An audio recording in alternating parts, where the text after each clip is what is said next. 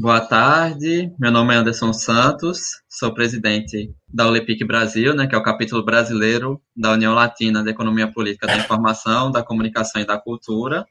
Hoje a gente faz uma outra atividade, né, a gente vem fazendo algumas atividades nesse período por conta da pandemia, necessariamente atividades à distância, e a atividade de hoje é uma palestra com o professor Alan Escovitch, sobre redes sociais e assimetrias da informação, rastreamento, rastreabilidade e democracia.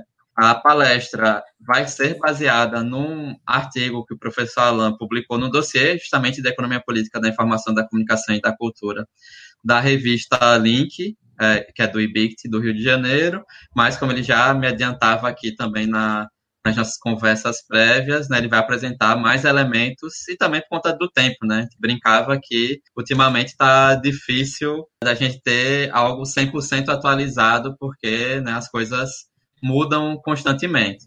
E aí, antes de passar para o professor Alain, né, ele é professor titular do Departamento de Economia da Universidade Federal do Espírito Santo, coordenador do grupo de estudo em Economia da Cultura, da Informação, do Conhecimento e de Comunicação, né, o GSIC, professor também do Programa de Pós-Graduação em Economia da Universidade Federal do Espírito Santo e é bolsista de produtividade do CNPq, né, do Conselho Nacional de Pesquisa aqui do Brasil, e foi diretor científico da nossa entidade, da Olepic Brasil, de 2012 a 2016. Né. Inclusive, acabei não falando, mas além da Olepic Brasil, nesta atividade ocorre em parceria com o GSIC e com o Programa de Pós-Graduação em Economia da Universidade Federal do Espírito Santo.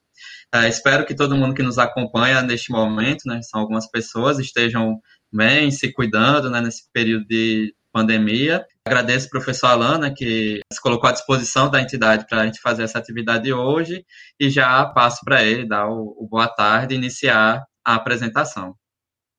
Quero agradecer tanto ao LIPI quanto ao programa de pós-graduação para para poder fazer uma palestra. Aliás, é um tema relativamente totalmente atual e justamente, a partir, eu escrevi aquele artigo eh, de referência, uh, que como suporte eu escrevi em março. E de março para cá já tem outras ideias a respeito do tema. Eu vou começar com uma piada, uh, para um pouco relaxar o, a densidade uh, que vai seguir. Todo mundo hoje, quando faz uma palestra online, eh, mostra a biblioteca, tá? Então, tudo bem, eu mostro a minha biblioteca também.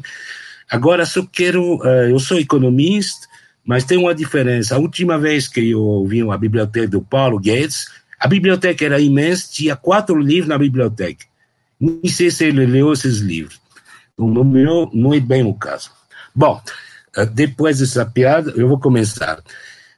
Eu vou tratar aqui das redes sociais de problema de assimetria de informação em relação com o conceito de democracia. Antes de, de começar a abordar o tema, uh, eu vou uh, simplesmente definir alguns, alguns conceitos que vou utilizar. Tá? O que, que eu entendo por democracia? Eu entendo democracia, uh, mais ou menos, me refere à visão, ao conceito do Habermas o Habermas reconhece a democracia como sendo uh, tido nascido do iluminismo e, uh, de fato, a democracia que, que é, ela respeita a autonomia do indivíduo em relação ao poder político, ao poder econômico, etc. Vou de, definir a democracia numa sociedade capitalista como uh, um processo político que respeite a autonomia do indivíduo. Outra coisa também, o que é uma fake news? É complicadíssimo. Uma fake news seria, dentro da definição que eu vou adotar, uma informação falsificada. É, é diferente do uh, da propaganda, tá? porque vou fazer uma parábola, vou utilizar uma parábola. Uh, tem um copo, você deixa o copo cair no chão. O copo está quebrado. Uh, a propaganda o que, que seria? Seria explicar por que o copo quebrou. Tem várias interpretações possíveis. Agora, o negacionismo, o, o, uma fake news é afirmar que o copo não quebrou. Tá? Então, isso para mim é uma fake news. Tá? Uh, Bom, fake news está cheio de fake news, o terraplanismo, o negacionismo, que infelizmente uma das raízes do negacionismo a respeito dos campos de exterminam, extermínio nazista nasceu na França, isso é uma fake news. Tá? Quer dizer, explicar por que houve os escravos no Brasil, porque uh, mataram 6 milhões de judeus, você pode dar várias explicações. Agora, negar que houve um sistema escravagista no Brasil, que houve campo de concentração, isso é uma fake news. Outra coisa, o problema da assimetria da informação. Eu tentei trans, eu trabalhei bastante esse conceito na economia. Eu tentei relacionar uh, o conceito de assimetria da informação para a área sociológica e política. Tá? Uh, que, uma, notadamente, eu estudei bastante o problema da assimetria da informação no que diz respeito à especulação financeira. Eu tentei ver em que medida dava para aplicar uh, esse conceito no que diz respeito à, à produção de informação, seja ela mercantil ou seja ela não mercantil. Também tem outro conceito da economia que eu vou aplicar justamente nas relações sociais, que é o conceito de opacidade. Na economia, bom, no livro que eu publiquei o ano passado uh, nos Estados Unidos, eu falo em opacidade dos preços. E justamente eu vou transpor, vou utilizar esse conceito para ver em que medida as relações sociais hoje, as relações político-culturais, uh, pode ser explicada a partir desse conceito de opacidade. Outras coisas também, uh, problema do controle social, tá? Uh, quando existe problema de qualidade da informação, de manipulação da informação, obrigatoriamente isso leva a intensificar todas as modalidades de controle social. Tá? Outra coisa também, quando a gente fala em controle social, as redes sociais ela tem um movimento dialético. Por um lado, um sistema descentralizado. A priori, a gente pode dizer que pode permitir assim uma difusão muito mais livre da informação e de várias fontes. Mas, por outro lado, hoje o que prevalece é a opinião pública, é uma lógica puramente quantitativa. Vou pegar um exemplo. Quando perguntaram para o grande público o que você acha da hidro... como que é? Hidroclor... Hidroclor... Esqueci o nome.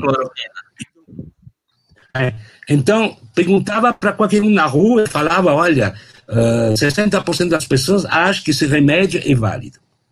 Bom, eu acho que isso é a, a, seria uma ditadura quantitativa. Por quê?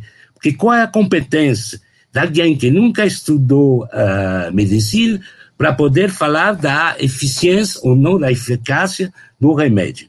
E muitas vezes, hoje, existe uma forma de, uh, eu falaria, de manipulação da opinião pública para ela uh, se substituir ao julgamento de uh, outros agentes que são muito mais competentes para falar da eficácia ou não do remédio, por exemplo.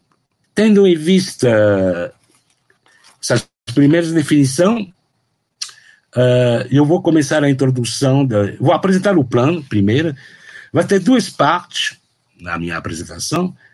Primeiro, eu vou tentar uh, descrever relativamente rapidamente a lógica uh, socioeconômica do sistema de informação e de comunicação hoje, com a predominância das redes sociais, e, no segundo momento, eu vou uh, estudar, analisar as implicações em termos de bem-estar social, e justamente é lá que eu vou falar da relação entre esse tipo de uh, de desenvolvimento econômico e as possibilidades de manutenção do, dos espaços democráticos numa sociedade do tipo capitalista. Na introdução, então, tem um duplo objetivo.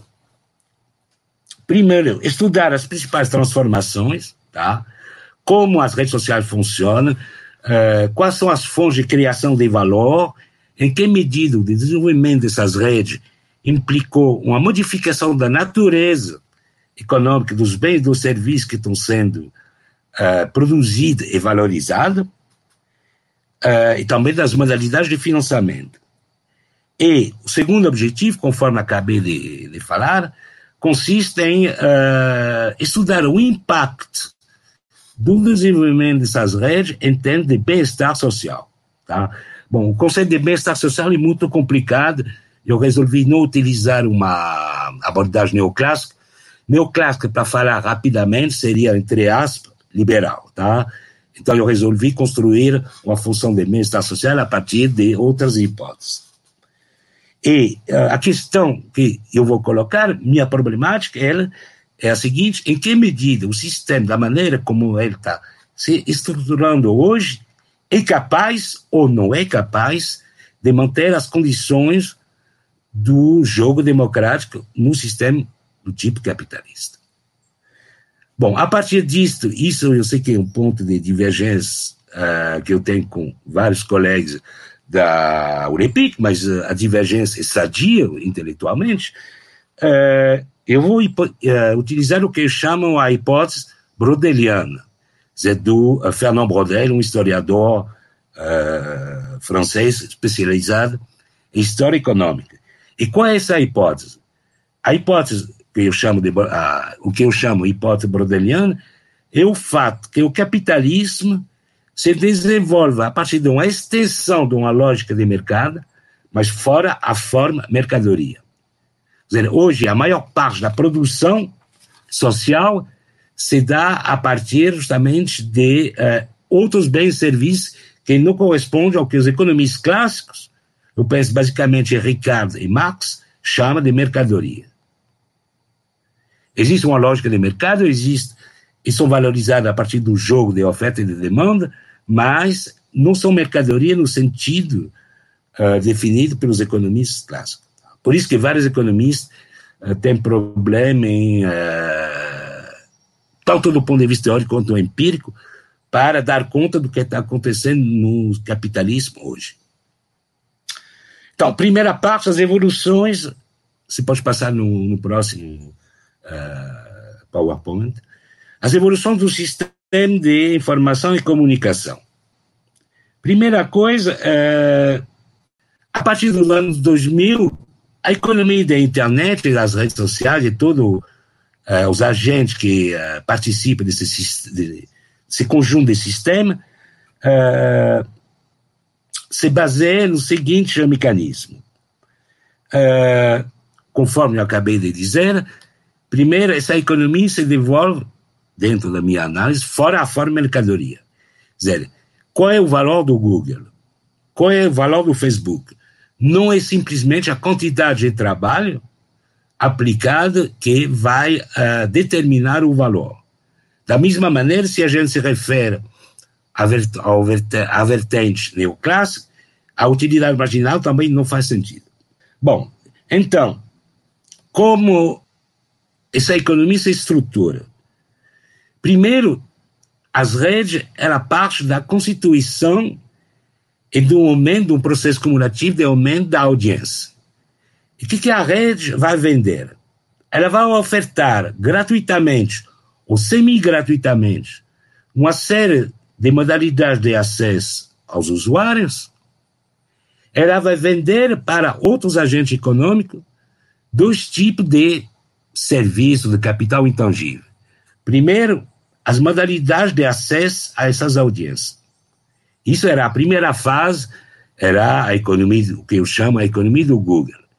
E num segundo momento, a partir justamente da, da constituição de uh, algoritmo muito sofisticado, ela vai uh, fornecer uma série de dados a respeito dessas audiências que chama de rastreamento.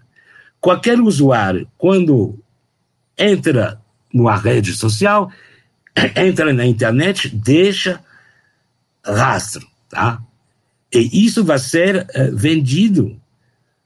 São as plataformas eletrônicas que vão vender esses dados que permitem, na verdade, definir, primeiro, definir uh, trajetórias sociais e culturais, e depois conseguir, até um, uma certa medida, mandar mensagem para manipular, entre aspas, certo segmento dessas, dessas audiências. Tá? Então, realmente, tem dois, duas fontes, são duas fontes de financiamento. Primeiro, as modalidades de acesso a essas audiências para os anunciantes, e isso já vem desde muito tempo com a, televisão aberta, com a imprensa antes, etc., o rádio. Mas tem outra fonte que são que está uh, li, diretamente ligada à venda de dados muito específicos, muito exaustivos a respeito dessas audiências. Tá? Bom, então, pode passar no segundo, no, no próximo.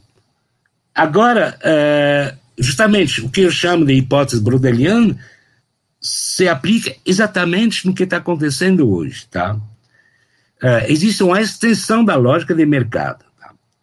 Bom, a partir disso, do ponto de vista analítico, eu fui diferenciando dois tipos de mercado: os mercados primários e os mercados secundários.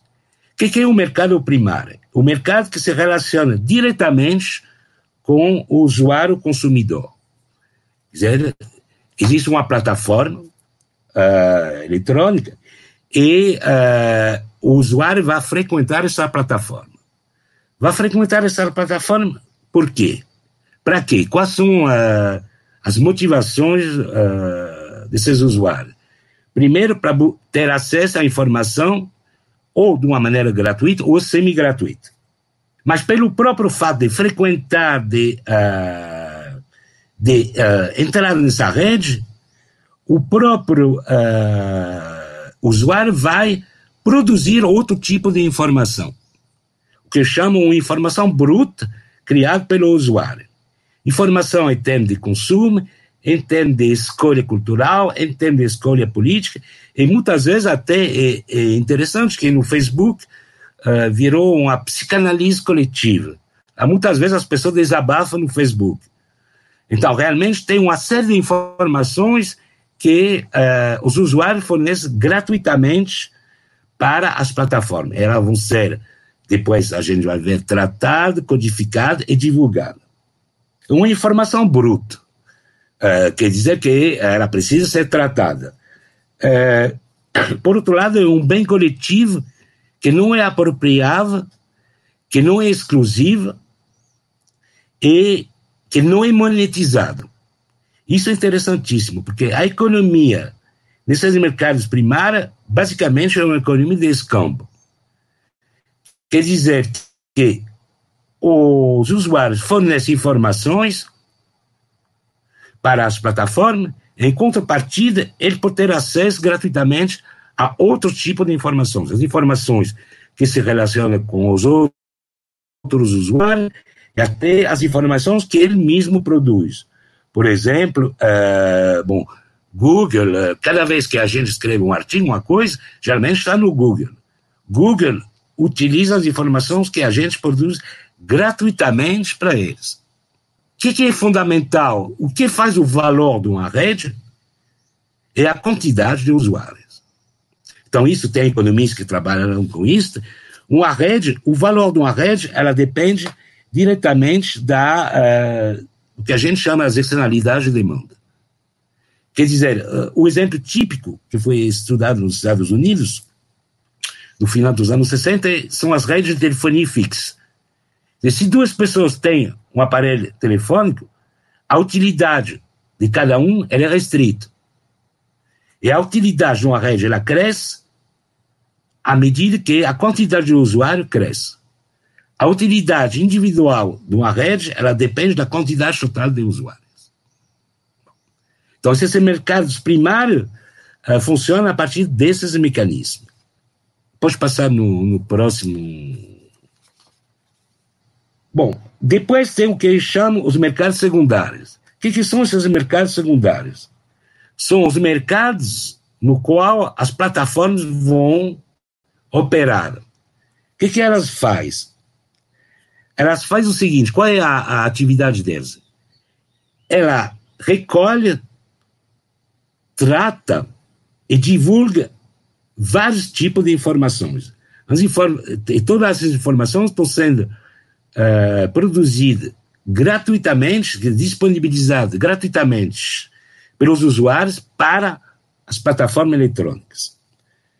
Nesses mercados, as trocas entre as plataformas e os agentes que querem comprar essas informações são monetizadas. Existe um paradoxo. Nenhum usuário tem o direito de propriedade a respeito das informações que ele mesmo produz. Não obstante, as plataformas ela estabelecem um direito de propriedade para poder vender essas informações para os anunciantes e para vários outros agentes que têm interesse em comprar essas informações. Então, é um bem público, mas certos atores, que são essas plataformas eletrônicas, estabeleceram, de fato, um direito de propriedade sobre esse tipo de informação. O que me leva a afirmar que as plataformas eletrônicas têm se aproveitam uma posição dominante nesses mercados. Por quê? Porque eles têm todas as informações sobre os valores que estão sendo negociados, eles podem vender um bem público, enquanto os usuários não têm, têm muito menos informação. O usuário nunca sabe uh, qual vai ser o valor das informações que ele disponibiliza gratuitamente para as plataformas.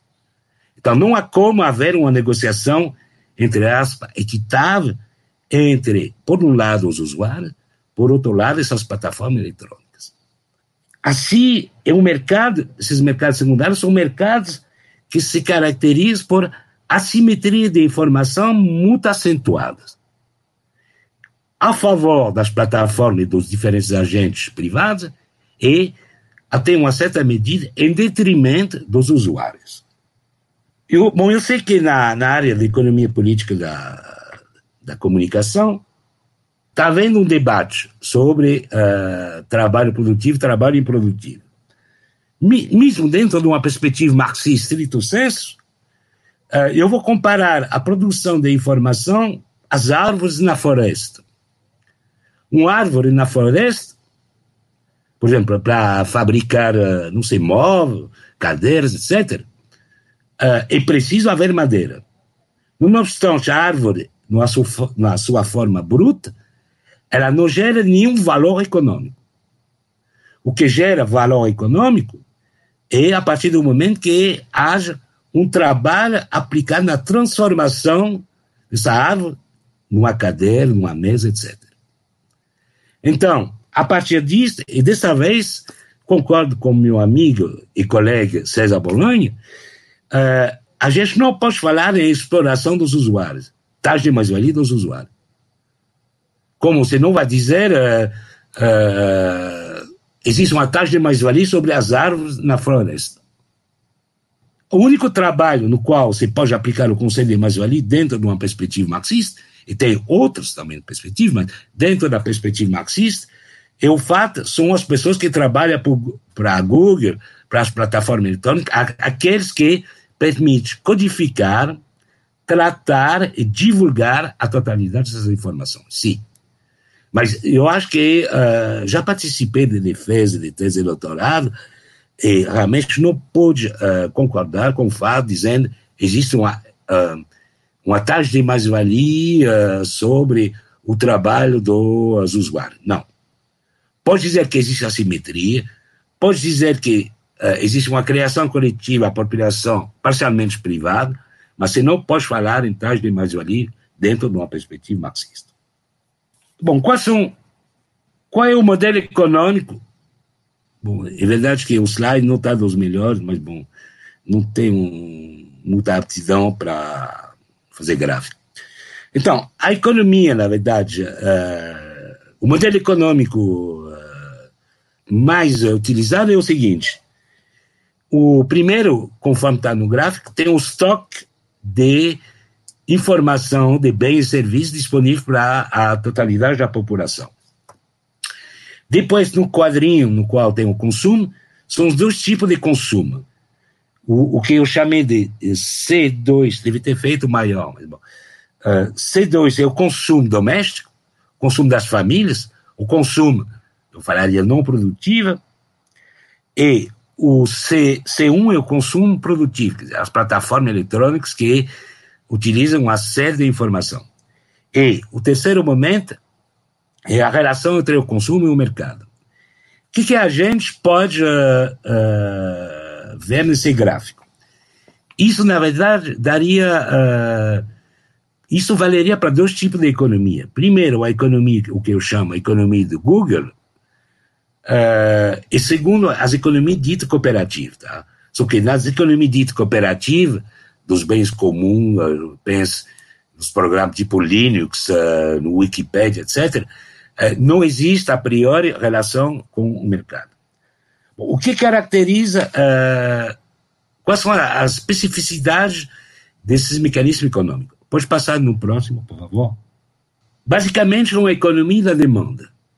Porque uh, o que é importantíssimo, que cria o valor de uma rede, e o que as plataformas podem uh, negociar depois depende diretamente da quantidade de usuários que frequenta essa rede. Então, nesse sentido, em oposição à economia da oferta, aqui se trata de uma economia da demanda. Então, o que faz, uh, na verdade, a gente volta uma característica da economia das redes, que é a utilidade social. A fonte que permite todas essas criações e distribuição de valor está na utilidade social, ou seja, na quantidade de usuários que vão frequentar essa rede. É, bom, isto foi estudado amplamente. Dois economistas, uh, Rolf, mais ou menos na metade dos anos 60, e Katz e Shapiro. Tá? Qual é a diferença entre a economia. Uh, então, temos o, o, o seguinte mecanismo: a totalidade do valor está sendo criado coletivamente, pelo conjunto dos usuários. E no caso da economia do Google, apenas parte desse valor é redistribuída para os usuários, sobre a forma de uh, acesso gratuito ou semi-gratuito a uma série de informações. E outra parte está sendo apropriada de uma maneira privada pelos lucros que essa plataforma uh, realiza. A diferença com a economia uh, dita solidária, eu penso basicamente programas como Linux, etc., é o fato que a totalidade do valor criado volta para os usuários. Não tem essa conexão com o mercado. Tem trabalhos muito interessantes que foram feitos por uh, Ostrom, foi prêmio Nobel, tá? sobre as modalidades de administração de gestão dos bens, o chamado commons, os bens comuns, tá? Bom, isso na verdade já em, eu acho, 90 97 já tinha começado a trabalhar o tema e uh, eu falava naquela época de bem patrimonial. É um bem, o melhor exemplo é a música de Jean Sebastian Bach. Jean Sebastian Bach faleceu no final do século XVII, então não tem mais direito de propriedade, ela é de todo mundo, sim. Quem quer tocar e, uh, por exemplo, uh, produzir um CD com a música do Bach, uh, não vai ter que pagar direito autorais. Então, um bem que pertence a todo mundo. Só que, mesmo a partir desses bens, na época no qual havia uma indústria fonográfica próspera, é óbvio que elas realizavam lucro a partir de um bem comum. Bom, e hoje a gente volta um pouco a esse tipo de uh, funcionamento. Bom, agora uma vez que eu tentei colocar, assim, de uma maneira relativamente rápida, as grandes tendências da, da economia da, dessa plataforma eletrônica, eu vou analisar uh, quais são as implicações em termos de bem-estar social. Bom, primeiramente, desculpa, eu tentei aplicar os conceitos de assimetria de informação que foram trabalhados na economia e mais especificamente uh, na economia uh, financeira, tá? a respeito dos mercados altamente especulativos. Tem trabalho inter muito interessante do Akerlof, do Kenneth Harrow, do Grossman e Stiglitz, e o que, que eles mostram? Rapidamente, sem entrar nas, nas detalhes técnicos, vamos dizer, que os economistas gostam, dos quais os economistas gostam, mas a, a, o grande resultado é o seguinte: Nesses mercados existe assimetria de informação. E essas assimetria de informação ela produz os seguintes resultados. No mercado especulativo, isso é bastante óbvio. Poucos ganham muito, porque se beneficia das, dessas assimetrias de informação. Por quê? Porque muitos ganham pouco. Quer dizer, as assimetrias de informação beneficia ao número restrito de agentes que vão atuar nesses mercados. Tá? O melhor exemplo é a crise de 2008, a crise imobiliária nos Estados Unidos. Tá? Bom, é, é isso que esse mecanismo que vou tentar aplicar para a economia da internet e a economia das plataformas, uh, as plataformas digitais. Dentro dessa economia digital, essas assimetrias beneficiam quem? Basicamente, uh, as plataformas eletrônicas, em detrimento dos usuários. Por quê? Conforme eu falei, os únicos que exercem, de fato, um direito de propriedade sobre a informação são essas plataformas eletrônicas. Os usuários não têm nenhum direito sobre a informação. Por outro lado, isso faz com que os usuários não tenham como controlar o que está sendo feito pelas informações coletadas pelas plataformas eletrônicas. Os usuários não podem controlar o que está sendo feito do que eles disponibilizam gratuitamente. E isso, na verdade, o, o melhor. Eh, não, depois. Isso, na verdade, tem tudo a ver com o conceito de opacidade dos preços. Enquanto uh, Grossman, Akalov, Stiglitz estudavam o problema de opacidade dos preços nos mercados especulativos, eu acho que esse conceito de opacidade está se uh, estendendo para as relações sociais. Hoje, Uh, tudo bem, os poderes públicos do Estado, por exemplo, na Europa, existe uma legislação sobre a divulgação, sobre as limitações no que diz respeito à divulgação dos dados pessoais, mas ninguém respeita uh, essas leis. Tá? E é interessante que tanto os usuários quanto os poderes públicos, as instituições que querem controlar, elas não têm como controlar efetivamente uh, a divulgação que está sendo feita de uma série de dados pessoais na internet e nas plataformas digitais. Tá? Uh, cada vez que tem um, um, problema, o dono do Facebook vem e fala, ah, desculpa, desculpa, juro que não vou mais fazer na próxima vez e pronto. Ah, tem vazamento. Na pior das hipóteses, mesmo para essas plataformas digitais, elas têm interesse em pagar uma multa. Porque o lucro que, que elas realizam com a divulgação dessas, desses dados é muito superior às multas que os poderes públicos vão aplicar. Então, realmente, são mercados no qual uh, que se caracterizam por assimetria muito forte, por opacidade de todas as relações, tanto as relações de troca mercantil quanto as relações não mercantis. Os usuários nunca sabem quais são os valores pelos quais os dados que produziram estão sendo negociados. Então, não pode haver uma negociação equitável entre usuários e plataformas digitais. Obrigatoriamente, quem vai ser lesado nessa negociação ser, vão ser os usuários. Na verdade, existe assimetria no, também no que é bastante óbvio o que eu vou dizer, no que diz respeito à eh, possibilidade de rastreamento. As plataformas digitais têm toda uma série de algoritmos que, dos quais eh, que não estão à disposição nem do, dos usuários, nem das instâncias que quer controlar. Por isso que qualquer controle dessas atividades hoje é pouco eficiente.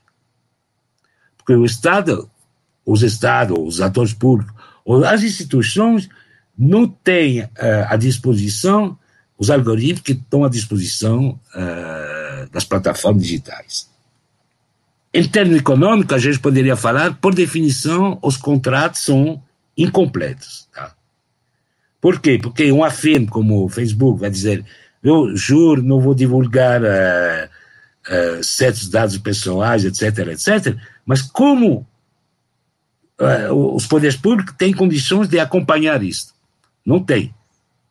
É muito difícil acompanhar, na verdade, olha o que, que aconteceu no Brasil, com a eleição do Messias, tá? olha o que, que aconteceu com Trump nos Estados Unidos, entre outras coisas, tá? Existe, quer dizer, são economia por, por qualquer regulamentação uh, relativa à divulgação dos dados uh, pessoais vai ser uh, burlada. Vai haver vazamento. A partir disso, eu resolvi construir uma função de bem-estar. Eu falei já, quanto? 40 minutos?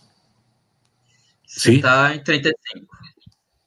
Bom, tá, então, tudo bem, vou me, o, vou me dar mais uns 5, 10 A função de bem-estar, pode passar no próximo, por favor. Bom, o que, que eu resolvi fazer nessa função? Eu sei que os economistas gostam de formalização. Tá? Os economistas não querem dizer nada, porque não tem nada a ver com Paulo Guedes, tá? Eu quero deixar isso bem claro. Uh, ele se diz economista também. Bom, um, um, uma função de bem-estar ela vai depender de uh, dois parâmetros, duas variáveis.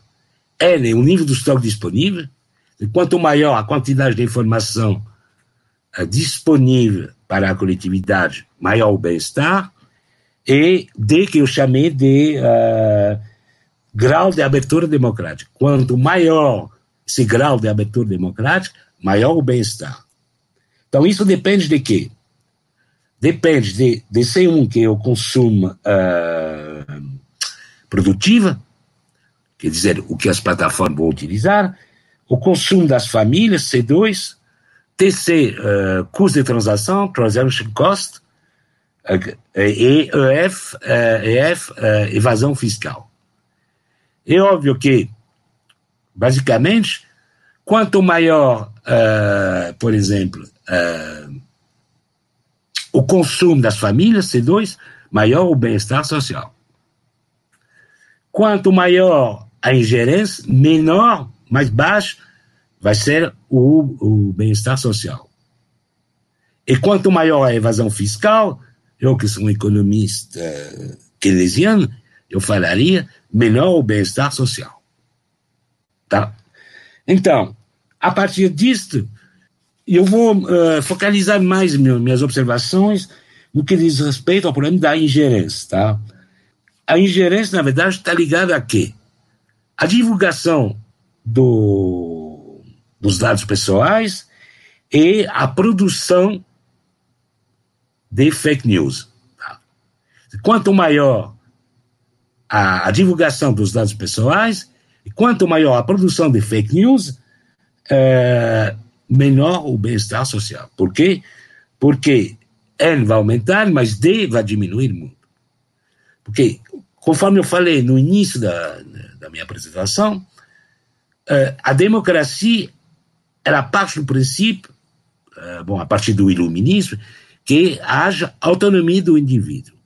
E justamente as fake news é uma maneira de, uh, de, uh, de diminuir de amenizar uh, a autonomia do indivíduo. Tá? O indivíduo não pode raciocinar e escolher, ter escolha política uh, de uma maneira objetiva. Tá? O que é uma fake news? Conforme eu falei, não se trata de propaganda. Propaganda é uma interpretação que a gente pode achar errada, mas não deixa de ser interpretação do fato. A fake news é a criação de fato falso. Eu, eu volto. O, o, o, outro exemplo de fake news é a utilização sistemática de robôs. O que, que é? Olha, meu site teve um milhão de acessos. Por quê? Porque 900 mil era robôs. Tá? Então, isso é outro tipo de fake news. E isso vai diretamente uh, diminuir toda, tudo o que eu chamo a autonomia do indivíduo no sentido uh, habermasiano da palavra, tá? Tentou fazer um pouco de diagnóstico. Tem um artigo que eu escrevi na revista do EPTIC, já faz um certo tempo, uh, a respeito da internet, eu chamava esse artigo Deus e o Diabo uh, na terra das plataformas eletrônicas. Deus porque tem efeito positivo e o diabo porque tem efeito negativo. Era apenas uma parábola. Então, quais são as externalidades positivas uh, ligadas ao desenvolvimento dessas redes? Uma diminuição dos custos de transação para certos agentes econômicos, se tem a informação com custo muito menor, uma diminuição do preço para acessar certo tipo de informação, o aumento quantitativo do estoque de informação e uma diversificação da oferta. A teoria do long tail, quer dizer, uh, por exemplo, oferta que se relaciona com uma parte muito fraca da audiência, ela pode uh, ser validada via internet. Agora, quais são as externalidades negativas? O aumento dos custos de transação para certos agentes. Se, uh, por exemplo, uh, os poderes públicos, os usuários, querem controlar o que está sendo feito das informações que eles produzem, teria que uh, financiar algoritmos que é um custo altíssimo. Tá? Outra externalidade negativa, uma assimetria, uma intensificação dessa assimetria da informação em detrimento dos usuários. Outro efeito negativo, a opacidade dos preços e o aumento das possibilidades de ingerência dentro da uh, dentro da, da, da esfera política, dentro da esfera econômica e dentro da esfera privada também. E um problema colocado, em última instância, seria em que medida o desenvolvimento baseado sobre essas características é compatível com a manutenção dos espaços democráticos, tá? Pode passar no próximo, por favor, e eu vou concluir para ficar mais ou menos. Bom, conforme eu falei, o problema em última instância é, é em que medida não está havendo uma intensificação de todas as formas de controle social uh, exercido uh, pelas redes eletrônicas. Tá? E em que medida isso não se torna incompatível com a manutenção do jogo democrático. O melhor exemplo, a não citar, bom, citando, obviamente, é o Brasil, com o kit gay. Tá? Isso é um exemplo típico de uma, uh, de uma atuação que vai restringir todo o jogo democrático, divulgando a part, uh, para audiências segmentadas que têm receptibilidade para esse tipo de informação, informações totalmente falsificadas. Outro exemplo, quando você modifica uma foto ou um vídeo. Esse tipo de coisa. Então, o que eu coloco, a, a, em que medida, e isso é uma das grandes contradições no qual está sendo enfrentado o capitalismo hoje, em toda, todos os países capitalistas. O capitalismo precisa, é baseado sobre um individualismo sentido definido pelo iluminismo. O espaço público habermasiano representando um tipo ideal. Mas, ao mesmo tempo, a própria máquina econômica está uh, não está providenciando as condições necessárias para a manutenção desse jogo democrático. O Habermas, interessante, eu reli Habermas quando preparei essa palestra, está uh, dizendo o espaço público é uma maneira do indivíduo poder se proteger do, uh, do poder arbitrário do Estado. quanto maior o espaço público, maior a proteção do indivíduo. E hoje, o indivíduo tem que se proteger em relação a quê? Em relação ao poder político, muito mais, em relação ao poder econômico. E o poder político hoje tem laços cada vez mais, mais estreitos com o poder econômico. Eu vou concluir, para mais ou menos ficar no, tempo, Bom, existe um, um, discurso. Eu lembro quando nasceu na internet, uh, de meus colegas neoclássicos, você estava dizendo: olha, a economia da internet é fantástica porque é uma concretização do leiloeiro valasiano. Quer dizer, um, um, na verdade, um mecanismo uh, que permite modular os preços instantaneamente em função das variações da oferta e da demanda. Então, uh, certos economistas falaram: olha, realmente a economia liberal só chegou agora, a, a verdadeira, uma concorrência real, seja no sentido valrasiano ou hayekiano, está chegando, está sendo, uh, está se concretizando com uh, o desenvolvimento da internet. Isto é totalmente uh, é uma mistificação. Por quê? Porque, como eu tentei mostrar, uma concorrência, se, bom, eu acho que ela nunca existiu, mas uma concorrência ideal, obviamente, era totalmente compatível com qualquer forma de uh, assimetria de informação entre os agentes que participam e uh, com qualquer forma de opacidade dos mecanismos. Da mesma maneira, existe um discurso sociológico, antropológico, eu penso no famosíssimo Pierre Levy, uh, vai assimilar a economia digital à, à inteligência coletiva, à, abertura democrática. Eu acho que também a gente não tem isso. Tá? Realmente, uh, se a quantidade da informação disponibilizada aumenta, a qualidade da informação vai diminuindo de uma maneira drástica. Tem um agir em francês que fala trop d'information tue l'information, quer dizer, uma quantidade excessiva de informação mata, dizer, se, se, uh, gera uma diminuição da qualidade da informação. Exatamente isso que está acontecendo hoje.